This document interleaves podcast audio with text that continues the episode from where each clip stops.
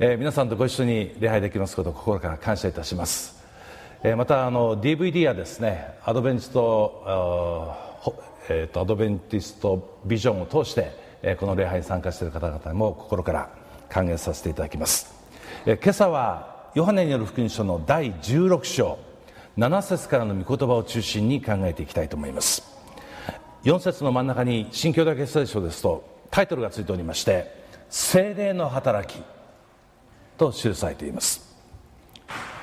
精霊が働いて私たちは本当のクリスチャンに整えられていきます。精霊が働かないと私たちは単に知識だけのクリスチャンに終わってしまう。キリストの心をキリストの身胸を本当に生きるクリスチャンとなるためにはこの精霊の働きが不可欠です。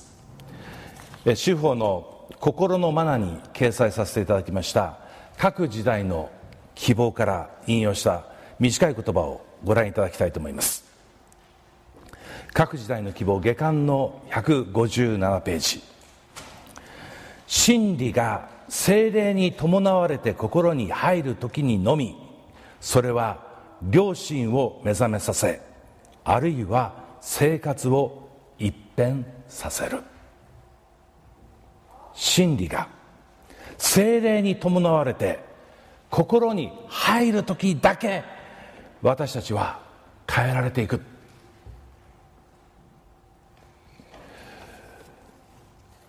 聖書の教えをどれほど知っていたとしても知識として蓄えていたとしてもそれが私たちをクリスチャンにするわけではありません。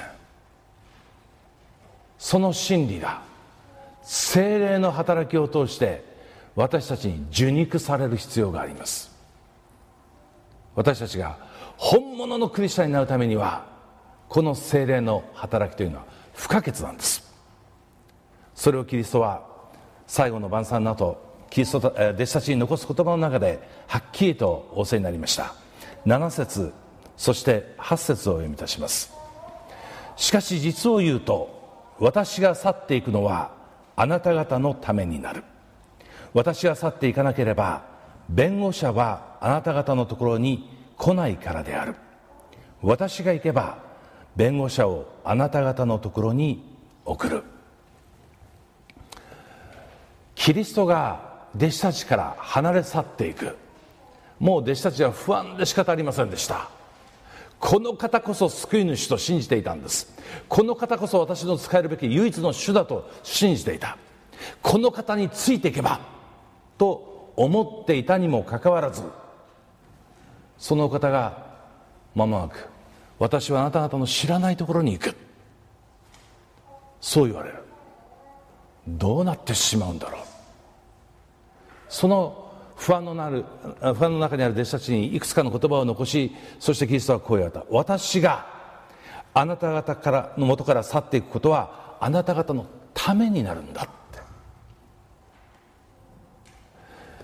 人となられたイエス・キリストは人間としての制限制限の中に生きておられました。神であれば自由に時を超え空間を超えこの時にもありとあらゆる場所に存在できたはずなのに人間となってしまった以上この時間に制約されそしてこの空間に制約されキリストはある意味不自由の中でその活動をなさっていた。しかし私が天に帰ればそれはあなた方がどこにいようともいつの時であろうともどのような状況のもとであろうとも弁護者を送ることができる。キリスはそうし仰せになった。そしてその弁護者は、えー、13節に「真理の霊」というふうに言い換えられています。真理を悟らせる。弁護者なるパラクロエトスってあの偽証で言いますけれどもそばにいて助けてくれる精霊。それがあなた方のもとに来るのだから私が去ることはあなた方にとって益になるんだって。むしろいいんだとキリストは励まされます。そしてその方が来れば罪について義について裁きについて世の終わりまで世の誤りを明らかにしあなた方の中にしっかりとそれが一体何であるかを教えてくれる。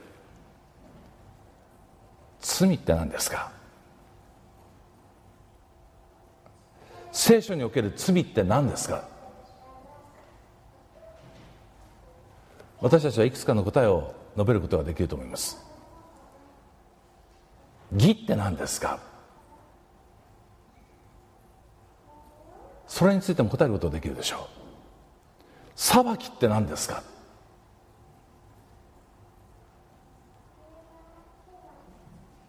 それについても答えることができるかもしれない。でも本当に罪を知ってますか？本当に義を知ってますか？裁きを知ってますか？体験的に罪に苦しんだことがありますか？義に喜んだことがありますか？裁きを感謝したことがありますか？と問われた時たじろぐことはないでしょうか？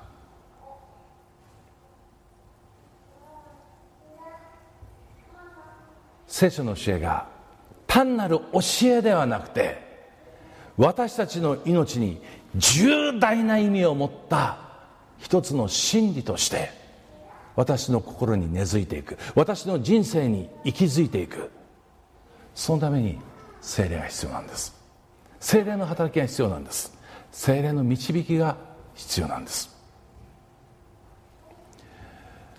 大学1年生の時に私は生まれて初めてカンニングをしました。期末テストでカンニングをしたんです。クラスは科学化学です。ケミストリー。で高校の1年生まではどちらかというと理系の人間だと思ってました。ところが高校2年生からですねガラッと文系に変えたんです。答えが一つしかない理系よりも複数の答えのある文系の方により魅力を感じたというのがありますし人生の関心人生の興味というものが理系よりも文系にこうスイッチされたんですね。でそれ以来理系の勉強を一切しなくなりました。非常に極端です。あの高校1年生の時まではあの比較的数学が得意であの山学院ではですね数学の平均で私100点を超えてました。どういうかあの先生があの私のテスト結果に、ね、100じゃなくて105点とか110点とかくれるんですよ。でこれほど美しい回答を書く生徒は珍しいと上級生のクラスであの私の回答用紙を見せてたらしいんですけど非常に数学的に整理された頭を当時は持っていたんだろうと思います。でまああのちょっと数学も得意だったんですがもう文系に切り替えて数学の勉強しなくなった。科学物理の勉強もしなくなった。ですから全くですね本当にそちらの方の知識がないまま大学に進んでそれでも一般教養でそういう理系のクラスが取らなきゃいけない。どうしても取らなきゃいけない。で科学のクラスを取っていたんです。もう大きな教室で400人ぐらいの学生が一緒に取る一般教養のクラスでした。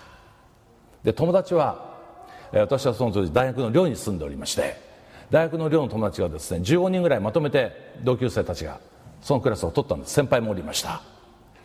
で友達って23回クラスでたらあこれは簡単だっていうことで一斉にクラスに出なくなったんです。サボり始めたんです。まあ、朝一番早いクラスでもありましたし冬でもあったので3学期のですね冬の寒い季節でもあったので朝のクラスはもういいやって友達たちは出なくなった。私も全くわからないんですけどみんなが簡単だって言うんだったらきっと簡単なんだろうと思って一緒になってサボり始めたんですがどうも不安になってきましてある時友達はサボってるんですが私一人クラスにですね出たことがあるんです。8時半。そして一番後ろの席で座っておりましたら急に教師がですね、えー、問題を配り始めたんです。実は400人いたはずのクラスにいっぱいいたはずの学生たちがもうその時は半分ぐらいしかいなかったんです。みんなサボってたんですね。まあ大学ではありがちなことです。それに業を煮やした教師が突然不意打ちの中間テストをやったんです。そして、えー、中間テストが配られまして私の前にもあの質問とですね答案用紙が置かれたんですけども何のことやらさっぱり理解できませんでした。生まれて初めて白紙で答案用紙を出さなきゃならないと。名前だけ書いてそれからまあ番号ですね自分の学生番号を書いて名前を書いてあとは腕組みをしてただ時間を潰すだけ。でいよいよですねあのテストの時間が終わろうかとした時に私と同じ寮に住んでいる先輩この先輩は科学専攻の先輩なんですがどういうわけか。1年の時にこの一般教養の科学を取らなかったらしくて2年生になって科学のですねこのクラスを取って遅れて息を弾ませながらやってきたんです。あ中間テスト。で彼はですね科学専攻ですからもう本当にこの一般教養のテストが簡単だったんでしょうね。ものの3分で全部答えてあのスッと置いたわけです。で私の方をちらっと見たら白紙のですね 答案用紙を前にこう腕組みをしてるもんですから自分の答案用紙をスーッと横流ししてくれた。見ろよって。本当優しい先輩ですよ。で横流ししてくれたんですが私はそれをまたスーッと返して「大丈夫です」って。ずっと細工で育ってましたからカンカンニングっていうのは罪なんです。悪なんです。見せる方も見る方も友情じゃないって。そうずっと考えてきてたんです。だから0点でもいいのでって。返したんです。期末で何とか挽回しようと思いました、まあ、ここまではかっこよかったんですよ。で期末テストの日がですねだんだん近づいてきてその前の晩何人か科学のできる友達に集中レクチャーを受けました。ここがポイントだ。これはこう考えろ。一夜漬けではどうにもなりませんでした。やっぱりちんぷんかんぷんなんです。こんなに物事がわからないことがあるんだろうかと思うぐらいわからない。そしたらですね科学のできる2人の友達が「もうしょうがないよお前」明日は俺とこいつの間に座れ」そしてうまくやれですね。えいいのか？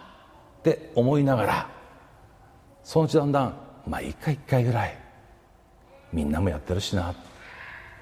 生まれて初めてカンニングを決行したんです。もうその日は見たことがないぐらい学生が教室にあふれ返っておりました。テストだからみんなやってきたんですね。ところが教師もですねよくあの分かったもので大学院の学生をですね動員してこの監視をさせてたんです。たくさんのですね大学院の学生がうろうろうろしながらカンニングがないように見張っておりました。その中を私は右と左の友達に本当に感謝をしながら友情っていいなって思いながらカンニング作戦を強行しました。いくらなんでも満点取っちゃまずいと思っていくつかわざと間違った答えを書きながら まあそこそこ通るだろうと思うって答案を出したんです。で果たして ABCD という一番最低の D のランクでその科目を取ることができました。まあいいや。どうせ落とすかもしれない学科だったんだから D でもいいや。と思ってなんとなくそれは済んでたんです。時は経て4年生になりました。大学の4年生。2学期。卒業まで本当わずかです。その時私は毎週調教派の学生の集会にキリスト教の集会に出席しておりました。お茶の水にあります、えー、今何て言いますかね。昔お茶の水クリスチャンセンターその学生キリスト教会館って言ってたんですけど、えー、キリスト教学生会館かな？行って行ったとこですがそこで集会があってそこに出席しておりました。非常に素晴らしい霊的な集会でした。私はそこで初めて何て言うんですかね。私たちの教会ではない、まあ、賛美や祈りやいろいろなあのキリスト教の世界にですね触れたんです。そしてその時私の信仰が私の中で高まっていくのを本当にイエス・キリストの一人の信者としてイエス・キリストに忠実に生きていきたいという思いが私のうちに高まっていくのを実感しておりました。そんな時あの1年生の時にやったカンニングの問題が頭の中によみがえってきたんです。あの罪をそのままにしておいていいのかって両親がうずき始めたんです。あの罪を抱えたままお前はクリスチャンだと自ら名乗ることができるのか。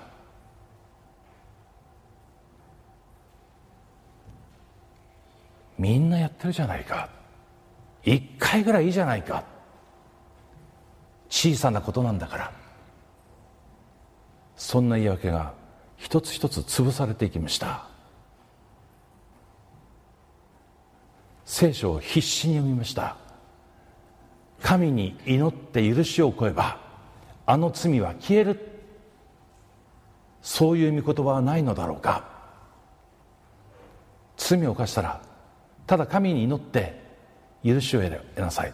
そうすれば許されるからそういう誰かクリスチャンの書いた読み物はないんだろうかもうエレン・ホワイトの書いたものからいろんな本を読んで自分の気持ちを楽にさせる言葉を探しました。でも聖書を読んでも証の文を読んでもその他のクリスチャンの本を読んでもこの罪は告白なくしには許されないことがよくわかります。この罪は告白されなければならない。先ほど言いましたように大学4年生の2学期。私の大学は珍しく3学期制を取っておりまして夏休みが終わって冬休みまでの間この2学期。この2学期にその両親の責めを感じてもしこの罪を告白した場合大学がお前のようなものは退学だと宣言したら私は一体どうなるんだろう?よくてもう一回そのクラスを取り直してくださいと言われたらこれはどうなるんだろう?退学していくのか留年していくのか一体この事態をどう親に説明したらいいんだろう?どう周りの教会の友人たちに説明したらいいんだろう。もう苦しくて苦しくて苦しくて仕方なくなりました。祈るしかないんです。神様助けてください。この問題をどう乗り越えたらいいのか示してください。神様乗り越える力を与えてください。その毎週通っていた長距派の教会の集会で初めて私は精霊の働きということを学び始めていました。ほとんど私たちの教会では聞かない教えでした。精霊が全てを悟らせ精霊が全てを導き精霊が助けを与えてくれる。祈りの中で必ずこの罪は告白しなければならない。その結論に導かれていきました。誰に告白しようか。まず思い浮かんだのが科学の教師です。もちろんその試験を施した科学の教師に行くべきだ、まあ、後にあのオウム事件があった時によくテレビに出ていた先生です。この先生のとこに行かなきゃいけないのか。神様本当にそれが耳なのかどうか示してください。どうも確信が与えられないんです。当然そうだろうと思いながら確信が与えれない。で祈っていたら学生部長の顔が思い浮かんだ。学生部長とは何度かお話ししたことがあって、まあ、実はあの相撲を取って勝ったことがあってこの人だったら話をしたら何とかうまくつけてくれ話をつけてくれるかもしれないなどと思いながらいたんですがそれでも確信が与えられない。これ面白いですよ。あの、まあ、いつかまたお話したいと思います精霊による確信というのがクリスチャンには必ず与えられるんです。でなお祈り続けていったらですね突然学長その顔が思い浮かぶんですね。普通あの大学生が大学の学長と話をするって機会はほとんどないと思います。で私もあるクラスで教えていただいてたんですけども個人的に話をしたことは一度もありませんでした。その学長の顔が浮かんできたんです。思わず学長って思いました。でも促されるんです。そこへ行けってで今でも忘れません。1977年11月の1日。大学4年生の秋の朝。私は夜通し祈ってもう頭も朦朧としながら半ば朦朧としながらですね。学長室を訪ねたんです。全てをこの学長に告白しようと。ドアをノックしました。秘書がやってきまして「何かご用ですか?」聞くんです。教育学科4年の島田と申します。学長先生にお話があってやってまいりました。どんなご用件でしょうか？要件については学長先生に直接お話をさせてください。ちょっと困った顔して秘書は帰っていきました。出てこられてご用件を聞かなければ学長はお会いできないと言っております。帰ろうかなって一瞬思いました。もういいかと思ったんですがしかしそこは何か踏みとどめられて申し訳ありません。本当に申し訳ないんですけれども取り付いてください直接お会いしたいんです。お話ししたいんです。今度は本当に困った顔をして秘書は再び帰っていった。そしてまた出てきて学長は仕事をしながらでよければお会いすると言っています。構いませんか？はい。構いません。よろしくお願いします。中に通していただきました。本当に学長は仕事をしながらペンで何か書きながら私の顔を見ることもせず仕事しながら聞かせていただきますよ。って言って話を聞いてくれた。私はそばに、まあ、直立不動立ちながらですね。1年生の時のカンニングの問題そしてそれが4年になって、えー、信仰の高まりの中で深まりの中でこの罪を告白しない限りクリスチャンとして今後生きていくことはできない。その結論に導かれて今この告白に来たというですね話をしたんです。やがて学長はペンを置いて私の顔をじっと見ながら話を聞いてくれておりました。そしてこう言った。しばらく経って島田さん。この話はどなたか他の方にもされましたか？いいえ先生が初めてです。そうですか。それから沈黙された。長い沈黙でした。どういう処分が下るんだろうか。ですね。まさに被告人の思いで私はそこに立っておりました。しかしどんな言葉が発せられようともそれは受け止めなければならない神の言葉だと信じておりました。長い沈黙の後で再び顔を上げた学長がこう言ったんです。島田さん。これはあなたと神との関係として処理しましょう。あなたの苦しみはよくわかりました。神様があなたを許してくださることを私も願います。卒業までこの大学の学生として立派にやり遂げてください。とおっしゃってくださった。もうその時のですね安堵感。それは本当に私たち私のかつて経験したことのない安心感。平安でした。で皆さんあの私の例を今お話してますけどこうやったら必ずそういう結論が出るというわけではないのであのねペナルティを食らうこともあるということは覚えながら話を聞いていただきたいと思うんですけど私の場合はその時完全に許されたんです。それから学長が、まあ、雑談入ってきまして「島田さんこれから卒業後どうするんですか?」って聞かれました「教師になるつもりです」って答えましたら「それは良かったですね。問題をちゃんと処理しておいて」この問題を抱えたままですね教師になって生徒がカンニングしても何も言えない教師になっていくわけです。何が正しいことで何が悪いことなのか何も言えない人間になっていく。教師になっていく。そういうことがなくてよかったと、まあ、その時、えー、学長がおっしゃってくださった。ですね。あの時私が自分の頭だけで考えていたら私はこの苦しい現実から逃げる口実だけの中に生きていたと思います。しかし精霊が働いてくださった。精霊が働いてくださって罪の恐ろしさそして本当に許しの必要性キリストにすがる大切さ。そして私を支配していたものから私を支配していた自己中心なわがままな思いから私を解き放ってくださった。キリストはこう言われました。9節罪についてとは彼らが私を信じないことである。罪って何ですか？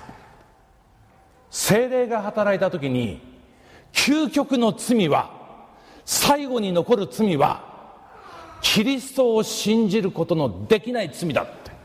キリストを信じないことの罪だそこへ精霊を導いてくれ。キリストは言われた。罪って何か。私たちは不法だ。罪を犯すことだ。悪いことをすることだ。神に背くことだ。考えます。そう。それらも確かに罪ですがそれらの罪は全部許されるんです。十字架によって許されるんです。ただたった一つ許されない罪があるとすればそれはキリストを拒否する罪です。私たちを何とか救おうと神が切り札のように私たちに指し示してくださった。十字架のキリストを拒否した時にそのキリストを信じることをしなかった時にその罪だけはキリストは許すことができない。その罪を抱えたままでは永遠の命を与えることができないんです。どんなに人を傷つけた人を殺したそれでもその罪は許されます。キリストを信じれば。十字架のキリストを信じれば許される。しかしこれを拒否した時にその罪は決して決して永遠の命を受け継ぐことのできない。存在として私たちを地獄へと引きずり込んでいくんです。精霊はそこに私たちを追い詰めていきます。あなたは主を信じるか？キリストを信じるか？このお方だけに従うか？他の何人ものも依存することせず捨ててこのお方に従うか？このお方に従うならばたとえ大学を中退になってもいい。退学になってもいい。この仕事を捨ててもいい。ただこのお方だけに従っていく。そのようにあなたはこの人を信じるか。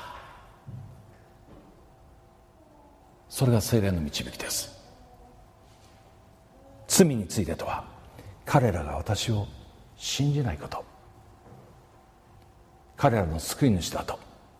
彼らの主だと私を信じないこと。これが罪だって。二つ目。義についてとは私が父のもとに行きあなた方がもはや私を見なくなること。あなた方は私を見なくなる。どこにどうして？私が父のもとに行くんだって。そう。キリストだけが永遠の御国に行くことができる唯一の方なんです。死から復活した新しく生まれ変わったキリストが永遠の御国に行く。このお方を信じる者だけがこのお方と同様に父のもとに行くことができるんです。私たちの義は私たちの救いはただこのお方にかかっている。このお方にすがるしかない。精霊はその事実を示します。あなたがどんなに良き行為をなしたとしてもどんなに牧師だ総理だそんな肩書きを持っていたとしても命には何の関係もない。命はただ一つ。キリストにすがること。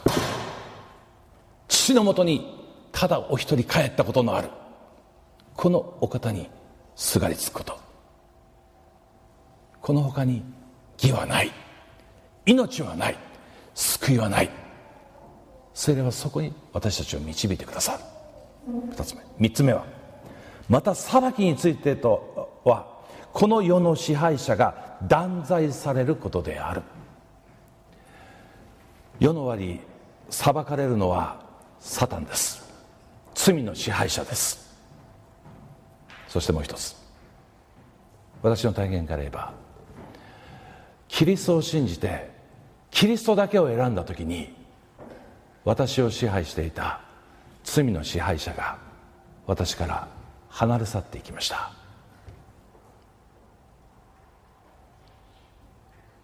名誉のために生きたいという思いが消え去っていきました。自己中心の希望が崩れ去っていきました。罪を知りキリストを知った時にこの世の支配者が断罪されたんです。その支配者は魅力的な魅力的な道を私の前に提示します。しかしその支配者が私の前から消えていきます。十字架のキリストが全ての全てとなって輝き始めた。